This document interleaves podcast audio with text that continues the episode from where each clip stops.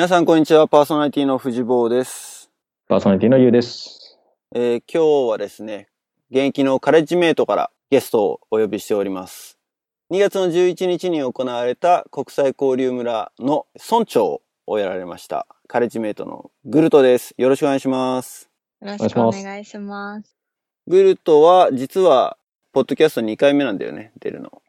あ、実は。実は、あのーいつだ？?1 月の配信かな？カレッジメイト会議に、俺と雄一郎が行った時に話してたうちの一人なんだよね。はい。あんだけこう人がいろいろいる中で収録してたから、もう誰が誰なんだかっていうのは多分現役のカレッジメイト以外はわかんないっていう 状況だったと。ね絶対わかんないよね。いや、グルトマニアいるかもよ。いるかも。うん。うん そう、あの、コーチにに飲まれるなみたいな話をしてたのがグルトだよね。キャンプに入った時に。はいそうですねそうそう。コーコーチになるんじゃなくて、カレッジメイトとしての色を出す方が大事じゃないかなっていう話をそうそう。しました。で、えっ、と、グルトは今年で4期なので、もうこの春で大学を卒業、ラボも卒業はい。ってことになるんだろうけれども、この最後の4期で迎える国際交流村で村長をやったと。はい。12月に企画書をちょろっと見た感じだけど、その後はもうどうなってるのか全然僕らは知らないで、カレッジメイトの Facebook のページとかで、あと何日っていうのを一生懸命プニーが カウントダウンをしてる様子を見てたけれども、結構楽しみに見てたよね。うん、国際交流村、実際どうでしたか？なんか参加者も結構来ていただいて、テューターさん含めて90人近く、?90 人？すごいね。70ぐらいララボっ子で、プラステューターさんが結構来てくれてて。えー、え、じゃあ、テューターが10人からに20人ぐらいいたってこと？はい。そうなんです。え、それは、パーティーのラボっ子が行くからってことで、付き添いみたいな感じで来てる感じなのかな？そう、そうですね。そういうテューターさんが多くて、でもなんか、一定のテューターさんになんか結構評価をしていただいていて、うん。その村を毎年楽しみにしてくださってる方もいて、毎年来てくださってる方がいるので、へえ。え、ちなみにこの、なんだろう、国際交流村の知名度っていうのは、ど、どんな感じなの？まあ、やってるのは4総局でなんだよね。はい。と、首都圏だけでやってて、結構知られてる、もうカレッジメイトの中ではもちろん知られてるだろうけど、カレッジメイトの外側から見て知られてる活動なのかしらね。うん、支部によって結構偏りがあるかなと思っていて、うん。カレッジメイトが多い支部と少ない支部があるので、今年は千葉支部が多いんですけど、例年千葉支部そんなに多くないので、新宿なので場所がちょっと千葉支部の人は来にくいみたいな感じであまり来なかったり、うんで。も知名度的にはテューターさんには全員に配ってあるので、チラシは。うん。あと Facebook でも言ってるので、みんな知ってはいるけど、参加まではって人も多いんじゃないかなと思ってます。ああ。ターゲットにしてるのは、この前の夏に国際交流に参加したラボ子たち。あ、いや、それは国際交流調査隊って言って、10月に行っている、その帰ってきたほやほやの子たちが次の活動に活かせるようにっていうイベントで、今回のは小学5年生から大学4年生とテューターさんを対象にした、なんかもうカレッジメイトが伝えたいことを一日を通して伝えるっていう感じの企画です。ああ、なるほど。じゃあ、その国際交流調査隊とのこ、あの、活動的な関連は何もない感じなのね？はい、ないですね。で、えープログラム的には、年代別と、選択です。はい。午前中は4つのコースから選択、事前に選択してもらっていて、小学生から大学生までが4つに分かれてうん。90分あって、うん午後に年代別で小学生、中学生、高校生、大学生の4つに分かれて90分うん。やりました。企画書を読んだのは、グルトのチームはなんだっけ、小学校向けのかな？あの、食べ物の、世界の食べ物みたいなあーはい企画を、あの、企画書を読んだ時に、あの時点で一番完成度が高かっったなっていうふうには思ったのよ。あの、小学生向けの企画が。はい。うん。実際どうでした？ねなんか、あ、小学生すごい楽しくて、うん。最終的には、この世界がもし100人の村だったら、の題材を使って、うん。世界の格差とか、所得の差とか、うん。人口の差とか、あ、世界がもし100人の村だったらってワークショップがあるんですけど、うん。その、もともと本の、本になってるものをワークショップにしてあるものを少し使って、実際に40人で世界がもし100人の村だったらっていうのを体験したんですけど、え、ちょっと待って、小学生だけ40人ってこと？あ、そうなんです。半分半分ぐらいが小学で生？へえ。あそうなんです、そうなんです。で、その人数で実際に体験してみて、で、なんかチョコレートとかを使って、その、チョコレート12粒入ってるやつを5つ買って、うん。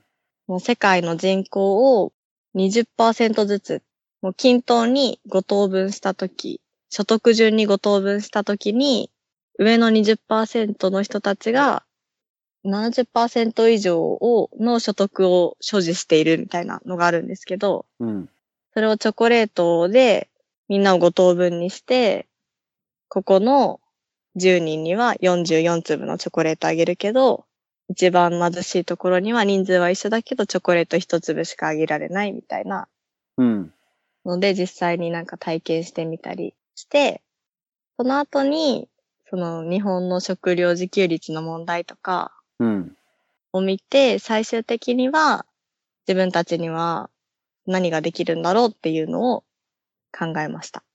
あ、じゃあテーマとしては、食料を無駄にしないっていうところなのかもしれないけど、こ小学生とかに分かりやすく言うならば？はい。え、あれじゃない？格差、格差じゃないの？これだけ差があるんですよってとこじゃないの？不平等だよっていうのと、うん。その食料に今回はフォーカスしたので、うんそ。の不平等の中でも食料でこういう、なんか廃棄量、日本の廃棄量がすごい多くて、うん。日本の廃棄量だけですごいたくさんの貧しい人たちを救えるみたいなのも伝えて、食料問題に対してどうしたらいいかっていうのを最終的には考えて、で、まあ最後に私の話みたいなまとめのところで、うん。世界では、あすごいなんか結構不平等だっていう声が小学生からも上がって不公平とかなんでそうなるの、みたいな。なので、その食料問題を今回は考えたけど、世界で起きてる問題は一言じゃないんだよっていうメッセージを伝えて終わりになりました。なるほどね。そうね、小学校5、ん ?5、6年生で40人はい。にそういうメッセージを投げて、そういうのが返ってきたと。はい。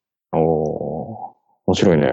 うん。面白かったです。で、小学校5年生っていうのは、5年生からっていうのは、それは何？事務局が決めたの？それとも、カレッジメイトの中で決めたの？カレッジメイトの中で決めます。いつも、もう国際交流村は自由なので、うん。対象年齢とかも自分たちで決めていいんですけど、うん。でも私が所属してる4年間はいつも小学5年生からになってます。これなんかここだわりがあるの？なんか考えられる、そのちょっと難しいことも考えられる年代が対象にしたいっていうのと、でもその中学生からとかに、じゃなくて小学生にも考えてほしいっていうのがあって、ちょうどいい年齢が5年生かなっていう感じです。いや、しバーをちょっと下げてもらえれば、うちの長男が参加できる。俺も一緒にそれは、連れてきたいな。それは、あの、時間を待ちなさいよ。その年齢に達するまで。逆にでも5年生、6年生になると、俺、習い事他のさ、塾だ、なんだかんだ重なってくるからさ、まあより来る子は、興味関心が高い子が集まるってことだよね、多分ね。うん。そうですね。なんかうん結構レベルの高いというか、うちゃんと投げかけたことに対して自分ですごい深く考えてくれると子たちが多いなっていう印象があります。うん。カレッジメイトで会議の中で実験も結構するんですけど、その小学生の企画はみんな小学生になりきってやってねって言ってやるんですけど、うんうんその大学生が小学生になりきった時よりも、すごいレベルの高い回答が返ってくるので。そうなんだ。すごいね。まあ、小学生になりきってってのはなかなか難しいけどね。やっぱり。そうですうね。ん、上から考えちゃうからね。できるだけ目線を低くしよう、低くしようって方ばっかなんか考えちゃうけど。具体的になんかさ、その、やってみて、ラボっ子の反応で、なんと逆に驚かされたみたいな、そういうエピソードとかあったりする？うん、小学生のは、いやでもなんかすごい具体的なことを考えてくれてるなっていうのはあって、もう何が、自分は何をしたいか、これからどうするかっていう話をしたときに、食べ残しをしないとか、買いすぎをしないとかも結構いるんですけど、自分は給食委員なので、クラスのみんなに伝えたいとかって言ってくれる子もいおて、ーそれは嬉しかったです。でもあとはいなんか、その、やっぱ100、世界がもし100人の村だったらの中で、チョコレートの配分、チョコレートを配った時に、がすごいいろんな子たちが、がすごい疑問に思ってくれてるというか、すごい不公平さを感じてくれてるところも嬉しかったですし、そのお金持ちだった子たちが、イエーイっていうだけじゃなくて、なんか分けてあげたいみたいなことを言ってくれたのも嬉しかったです。あその40人いたグループで、いくつかに分分けたわけだよね、最初に。その、はい、5グループに。で、それぞれは、そのチョコレートの話はまだ全然出てくる前に、あの、自分たちがまあ富裕層で、もう一方は、まあ、貧困層と言ったら変だけど、そういう所得の格差があるっていうことだけを伝えといたって感じなのかあ、そうです。伝えてチョコレート配りました。ななるほどね。そっかそっか。まあでも世界で起きてることはこういうことなんだっていうのが、まあ一つの側面ではあるけどね。うん。あとは午前中のプログラムとかではどんなことを？午前中は私たちはルールとマナーっていう企画をして、ルールとマナーって国によって結構違うじゃないですか。うん。最初にクイズをやって、シンガポールではガムを持ち込めないとか、うん。この景観にすごいこだわってるので、ガムを持って入ることができないとか、ヨーロッパでは話するのをすごい嫌がられるとか、いうルールとかマナーみたいなのことを考えて、マナーって結構暗黙の了解みたいなうん。ところがあるなと思ってて、日本で暮らしてる日本人だからあまり意識せずにマナーを守れてる。ものも、海外の人が日本に来たら暗黙の了解わからないし、なんか戸惑うというか、わからないっていう話をして、で、2020年に東京オリンピックがあるので、うん。海外の人がいっぱい日本に来るけど、そのマナーを、日本人は当たり前にしてるマナーを、海外の人に伝えた方がいいのか、なんかあっちの文化をもう受け入れた方がいいのかとかっていう話をしました。それ、かなりでも、難しいよね。ってか、特にそれは日本で難難しいって思ってて、っていうのは、ルールじゃない、なんだろうな、ルールとマナーのじゃあ違いなんだって話になってくると思うんだよね。うんで、ルールはもう基本的にみんなが守んなきゃいけないけど、マナーってのは、まあ、守った方がいいから、なんていうのかな、ななんか違うんだよね。はい。そうですね。なんだろうな。例えばさ、エスカレーター？東京だと、はい。俺も日本に帰った時にさ、あ、そういえばそうだったって思うんだけど、みんな左側に寄るじゃん。で、右は開けるじゃん。登ね登る時どうはいはい下る時もそうなのかな？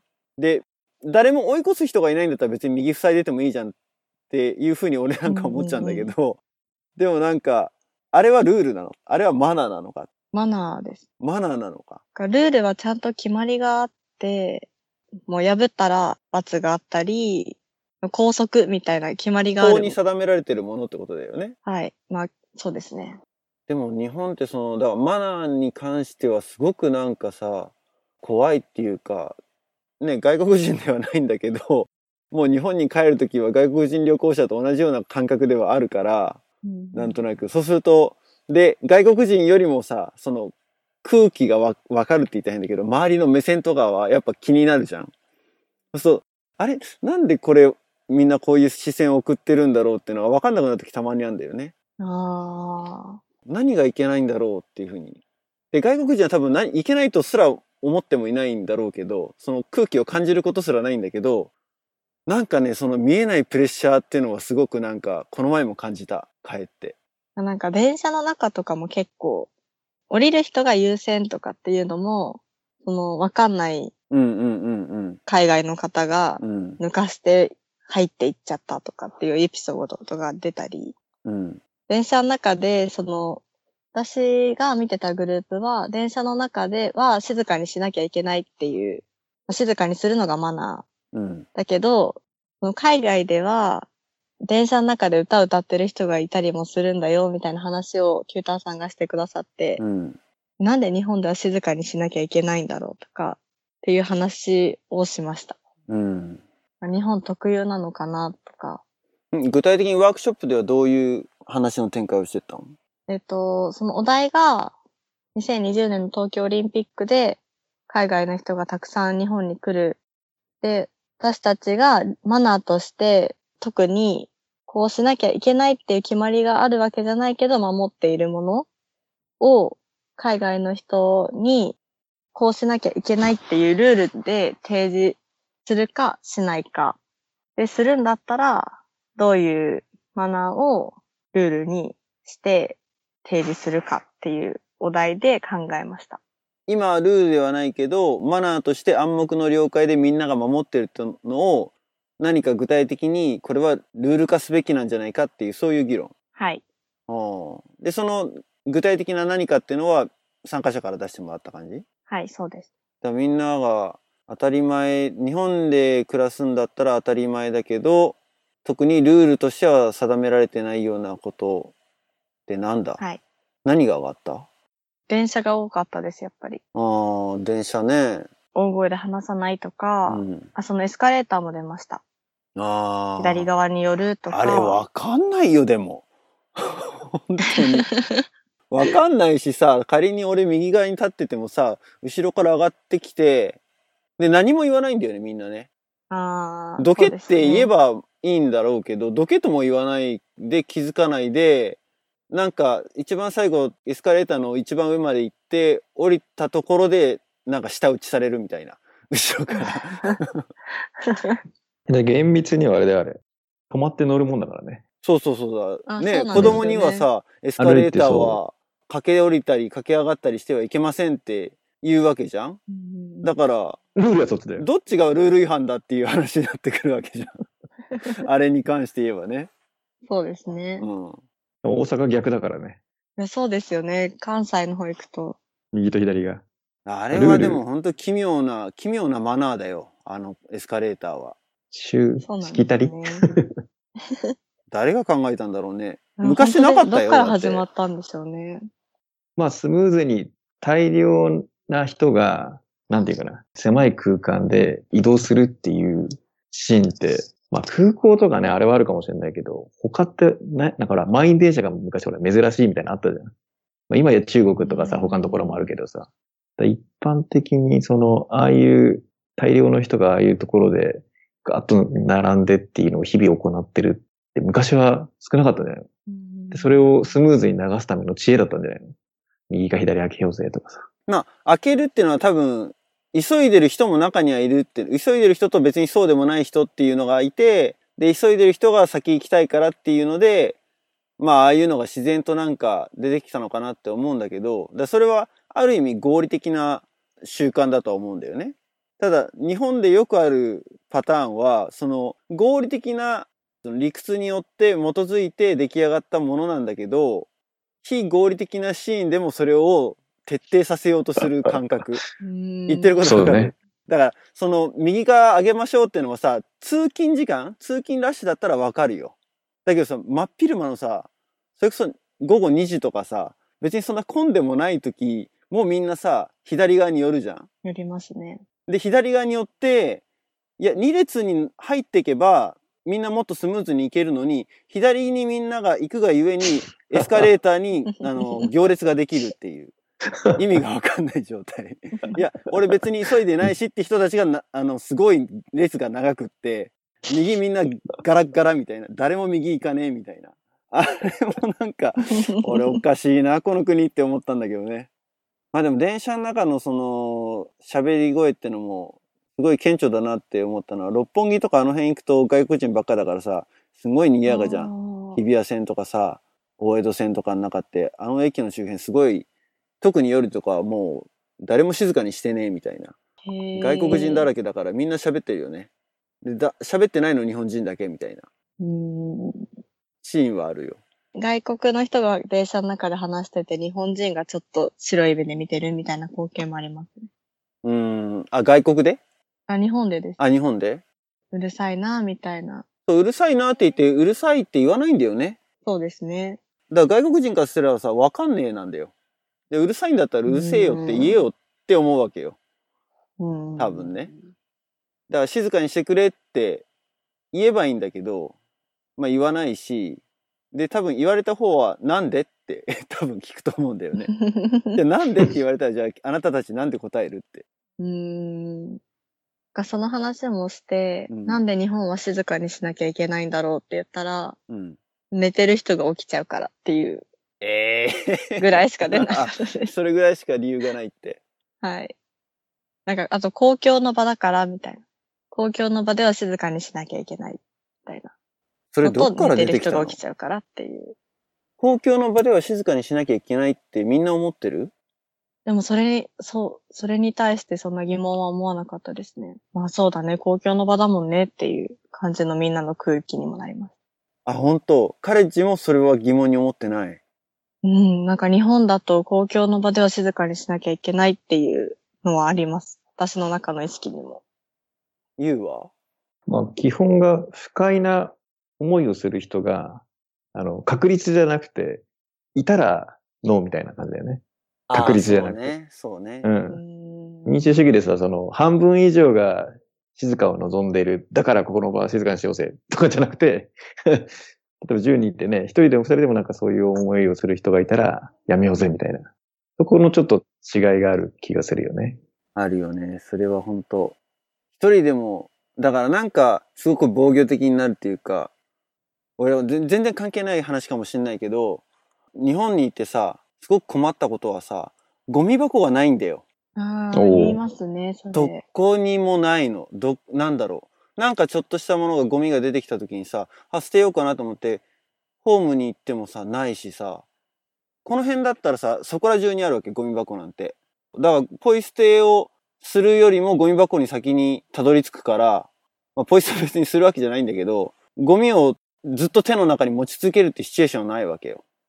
だけど、日本にいた時は、街中でもそうだし、で、ポイ捨て禁止じゃん。普通にポイ捨てはしないじゃない？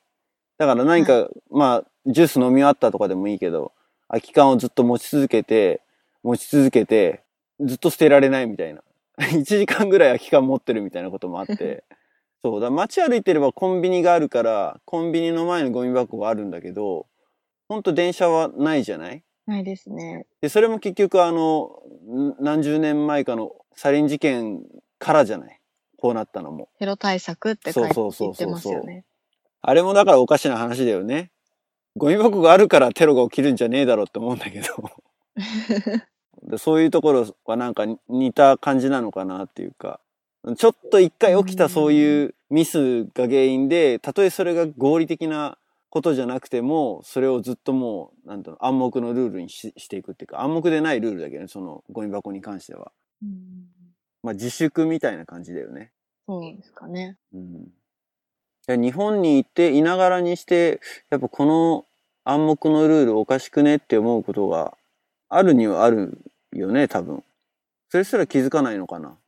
でも本当にずっと日本にいて、日本のことしか知らなかったらあんまり疑問には思わないですよね。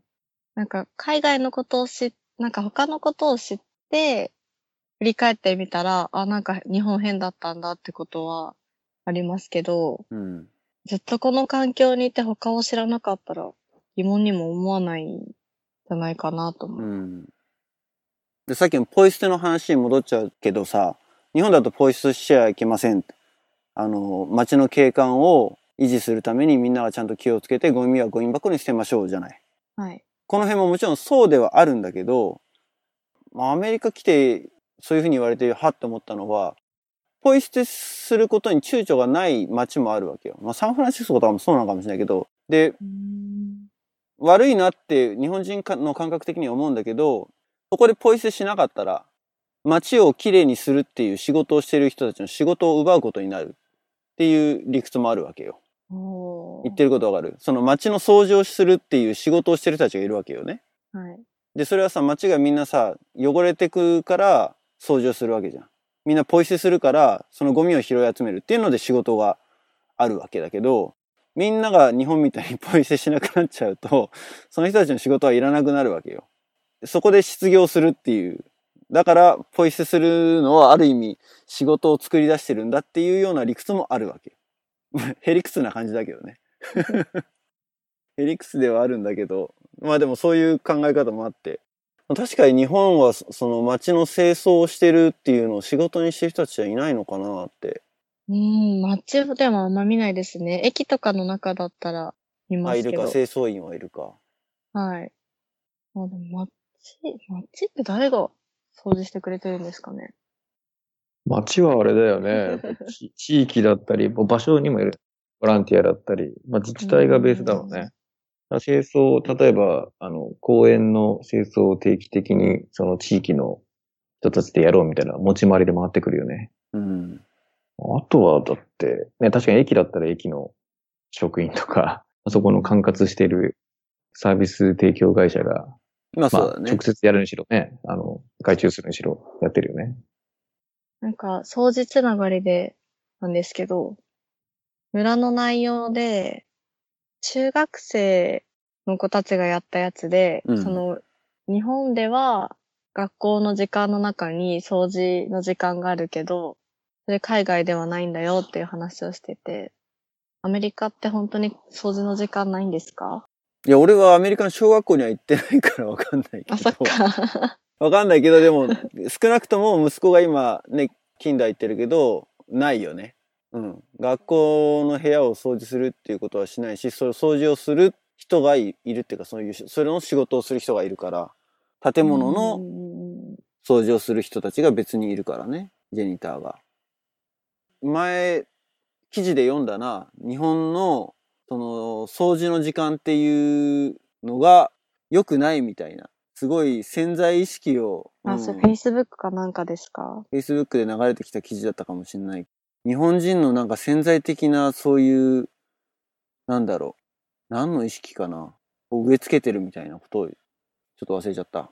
うん軍隊、軍隊教育の一環みたいな記事。ああ、そんなだったかもしれない。うん。うん、朝礼とか。へーあちょっとまあ掃除に関してはね、また違った観点ありそうだけどね。まあ一列なら、並べとか整列とか、礼とか。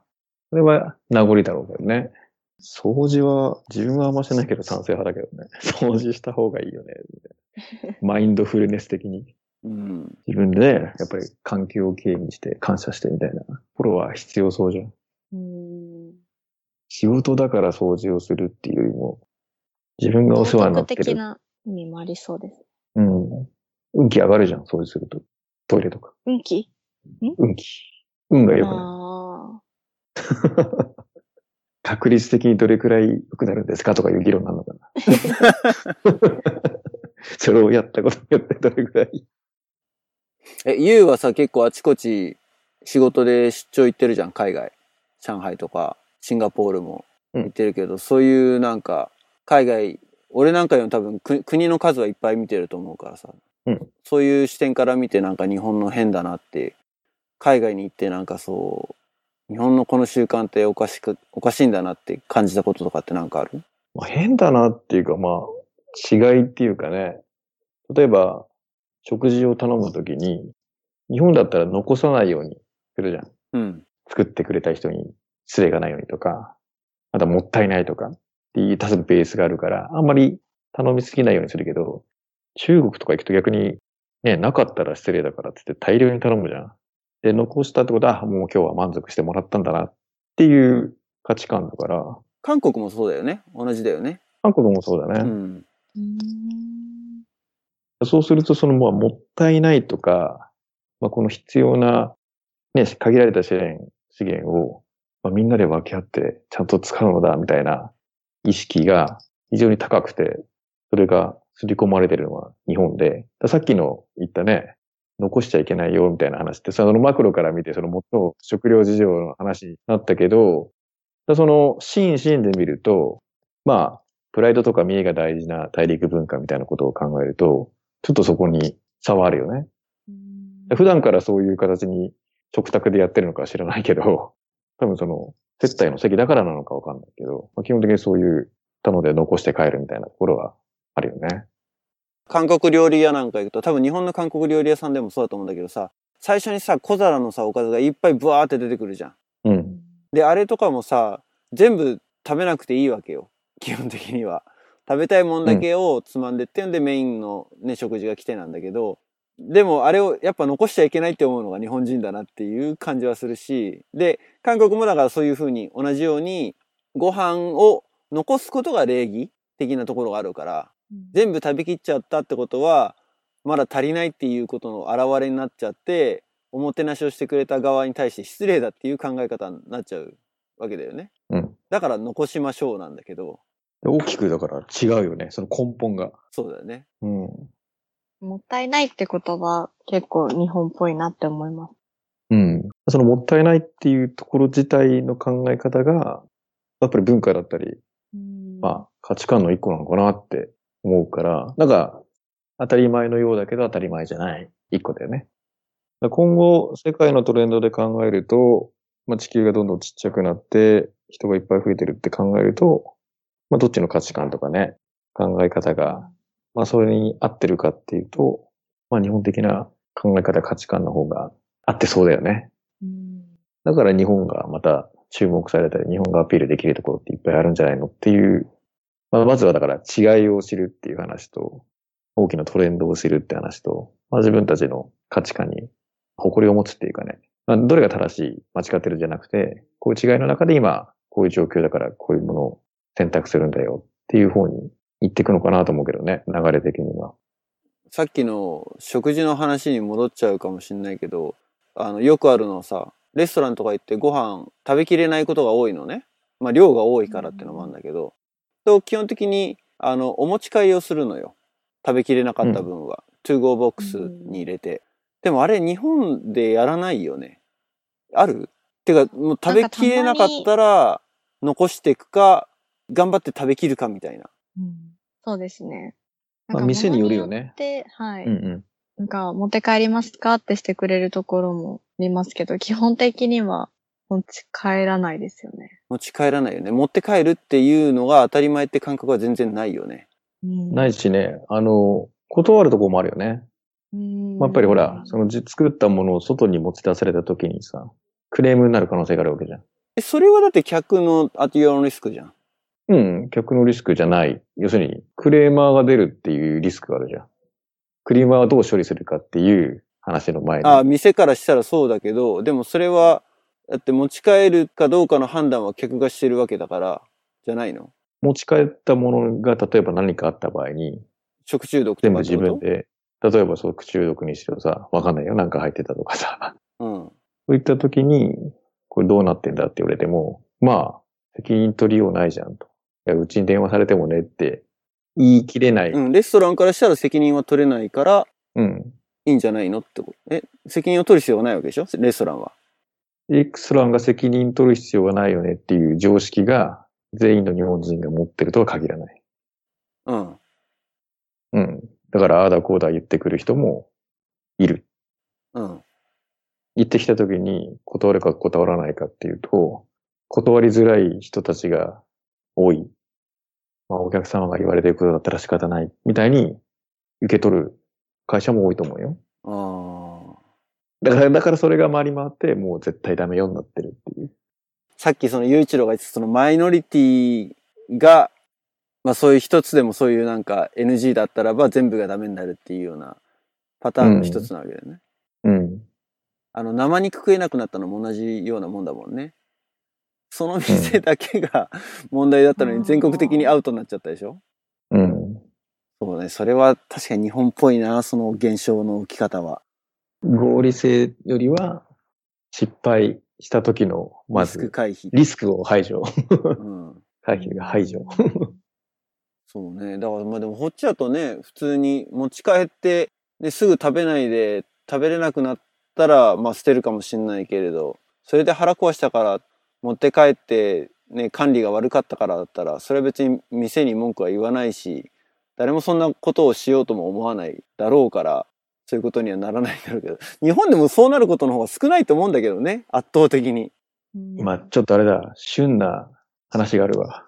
うん？まあ、リスナー限られてるから言えるけどさ、あの、やっぱ品質レベルを、うんまあ、どこに置くかっていう話で、えっ、と、多分日本の製造業とか中心に非常にハイクオリティで売ってきましたと。うん。で、その、そのクオリティレベルをお客さんっていうかそのエンドユーザーが求めるか、求めないかにの、まあ、ジャッジをししてるところもあるかもしれないけど、うん。してなくて、過剰品質じゃないけどさ、まあ、例えばもらってる品質だったり、そのビジネスレベルだったり、その使われてるシーンにおいて、そこまでいらないんじゃないかなっていうのをはるかに超えたレベルで提供しているうん。傾向は強いなと思っていて、例えばね、あの、例え話よ。例えばある会社が、まあ IT のサービスを提供してますと。で、例えばそれがちょっと止まっちゃっても、とかね、ちょっとミスしちゃっても、しょうがないじゃないかって考える人もいれば、うん。そんなの止まったら大変だから絶対止めないようにしろみたいに考える人もいるわけじゃん。うん。で、それによってほらかかるコストとかさ、まあ体制とかさ、全然変わってきちゃうと、うん。まあ当然ビジネス的にはさ、これに落としどころつけようみたいなのってあるしかるべきだけど、その、ぱり線の敷き方がさ、うん。もう構わずその障害とか何かはあってはいけないみたいなところにぐわっとお金と人をかける傾向にあるなと思って、あとはそのミスをした時にさ、まずは書類でいろんな犯行がついてすいませんでしたみたいなのをまあ持っていくとかさ、まあなんでもそれによって何か解決しないけど、そういうのが大事みたいなさ、あるね。そのミスしたらもう腹切れみたいな じゃないけど、うん。結構そういうシーンは、先週、今週今、ホットなんで、そういう、そういうのを思い浮かべながらね。あ、これもひょっとしたら、そういうものかな、みたいに思ったよね。いや、うちの会社も同じようなことがあってさ、会社的にはワールドワイドにやってるから、いろんなところにあの製品を売ってるんだけど、日本だけはやっぱ特別扱い、特別扱いっていうのは、その、客の質が違うんだよね。うん。だから、日本支社からしか上がってこない問題のパターンっていうのがやっぱあって、それが今、ユウが言ったに近いようなこと。まあソフトウェアを作ってるからソフトウェアの、ね、障害っていうのは100%には絶対あのないとは言い切れないっていうのはほとんどのお客さんは分かってるんだけど日本のお客さんだけは絶対にそれを100%ないと言い切らせようとするみたいうん。な。で、一度、まあ絶対言わないんだけどね、こっちはね。一ひとたびでも、あ、もう問題ありませんなんて言おうもんならば、それで一回問題がまた再発すると、もうなんかブチ切れですよ。とんでもないことになるんだけど、俺はね、日本の会社でも仕事をしてたからわかるんだけど、こっちの人にしてみれば、なんでそんなことってんのか全く意味わからんって感じなんだよね。合理性をね。そうそうそう。で、そのためにわざわざなんかその、ね、日本の会社のお偉いさんがシリコンバレーに出張に来て、なんだ、責任者に合わせろ的な感覚で来るわけよ。でそういうのは結構ね、日本独特だなっていうふうには思うし。あとはだから、ね、日本だとよく言われる、あの、お客様は神様だ説。うんあれもかなりね、あのー勘違いされてる言葉ではあるんだけど、みんな結構なんかお客様は神様だっていう言葉は、なんか、働く側のものとしてはお客様に使いなきゃいけないみたいな捉え方してない？いや、そんなイメージあります。ね、絶対だみたいな。うん。でもそれって実はね、俺も前期限を調べたんだけど、全然違ってさ、誰だっけな？南春夫？だから結構その大御所の、ちょっと忘れちゃったけど、がいて、その自分のその演じてること、こう、お客さんが、まあ鏡のようになって、自分の本当のやってることがお客さんに響いてるのかどうかっていうのをこう、映るものだから、それはまあある意味だ神様が見てるみたいな感覚だみたいな、そういう意味だったらしいのよね。うん。うんだから、下手な、その手抜きはできないみたいな、お客さんが見てるわけだから。それはその自分が舞台に立つのは、お客さんの前で舞台に立つのは、あたかも神様の前で演じてるかのような気持ちでやってるんですよっていうのが一番最初の意味なんだけど、どっかからこの意味がねじ曲がって、あの、まあ、それをだからねじ曲げた別の芸人がまたいいて、みたいな。まあ、ウィキペディアに、う調べるとあるんだけどさ、うんそれをさ、あそうなんだって思って。でも結構そのだ言葉だけが一人歩きしちゃったパターンで、でもみんなそう思ってるよね。だからね。金払ってるんだから偉いんだろぐらいななんか、うね。ね、そういう感覚が、むしろなんかね、日本人の美徳とは全く逆のセンスな感じがするんだけどね。うん。まあちょっと話が脱線してしまったけれども、そろそろいいお時間になってきたので、ここらで本編の方は一旦切りましょうか。はい。はい。引き続き、えー番外編の方でグルトには、えーゲストで出演してもらいます。あの、国際交流村の話だけでちょっと今回終わっちゃったんですけど、カレッジメイトね、4年間やった話とかもちょっといろいろ他にも聞きたいことがあるので、そちらの方で、えっ、と、3月の15日の配信ですね。予定なので、楽しみにしていてください。ということで、3月のゲスト、グルトでした。ありがとうございました。ありがとうございました。ありがとうございました。